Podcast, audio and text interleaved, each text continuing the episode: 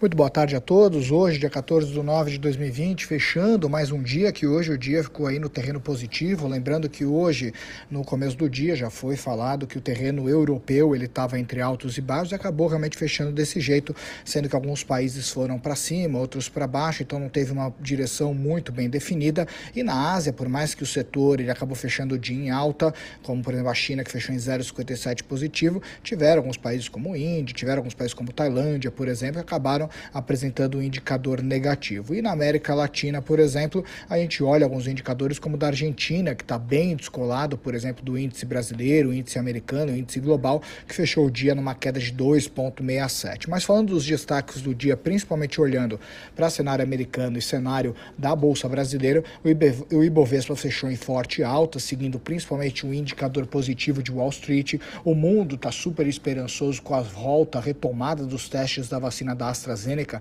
contra o coronavírus, então isso ajudou bastante a puxar as bolsas. Nos Estados Unidos, as bolsas tiveram uma recuperação depois da semana passada, o sell-off que tiveram das empresas de tecnologia e hoje tiveram aí um âmbito positivo, tanto que, por exemplo, os papéis da Apple hoje fecharam de 3,4% positivo, a Tesla disparou 11% positivo e muito foi puxado também pelas aquisições hoje do começo do dia, como por exemplo a Nvidia, que ela acabou fazendo aquisição por quase 40 bilhões de dólares da Army Holdings, do SoftBank japonês. Então isso acabou impulsionando bastante o mercado, animando, porque as temporadas em relação a compras, aquisições, parece que podem estar voltando. E essa foi sem dúvida uma bastante expressiva, 40 bilhões de dólares. E ainda a gente está na expectativa essa semana da reunião tanto do Banco Central brasileiro pela manutenção da taxa de juros, como também do Fed, o Banco Central americano, em relação a um possível pacote uh, de, de ajustes, um possível pacote de incentivos à economia americana.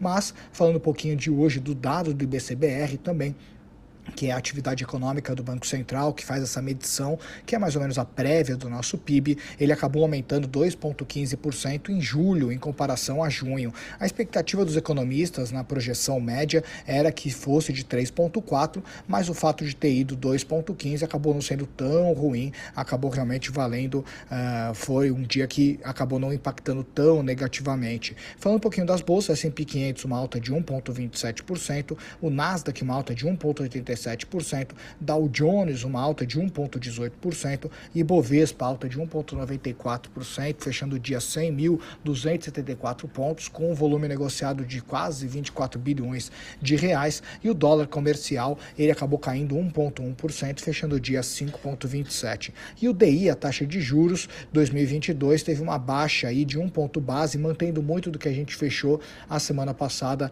na casa de 2,82%.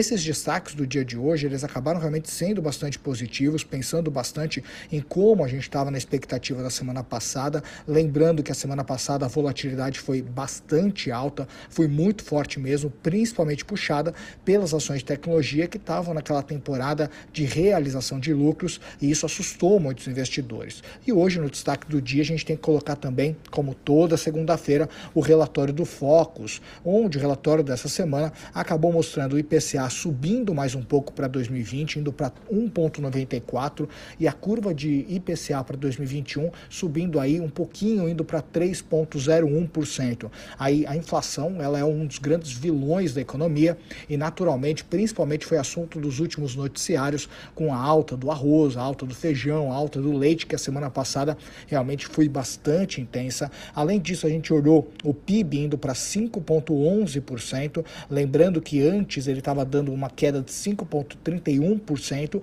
e agora a gente ainda coloca uma expectativa, o Banco Central coloca uma expectativa ainda mais positiva para o PIB fechando em 2020, indo para casa de 5,11 de queda, ou seja, cada vez está melhorando ainda mais. A gente está torcendo aí para que esse número continue ainda melhorando. E para 2021 ainda mantém 3,5% de crescimento. O câmbio continua mantendo o dólar a 5,25 para 2020, a expectativa, e fecha o ano de 2021 a 5. E a taxa de juros, a expectativa na semana passada era que fosse de 3% para 2021 e novamente teve uma redução, fechando para 2021 a expectativa de 2,5% por parte do Banco Central. Esses foram os destaques do dia de hoje. Eu espero que todo mundo mundo tenha passado um dia muito bacana e a gente se encontra amanhã novamente no nosso Morning Call para começar o dia com o pé direito, torcendo para que o mercado continue com essa onda positiva.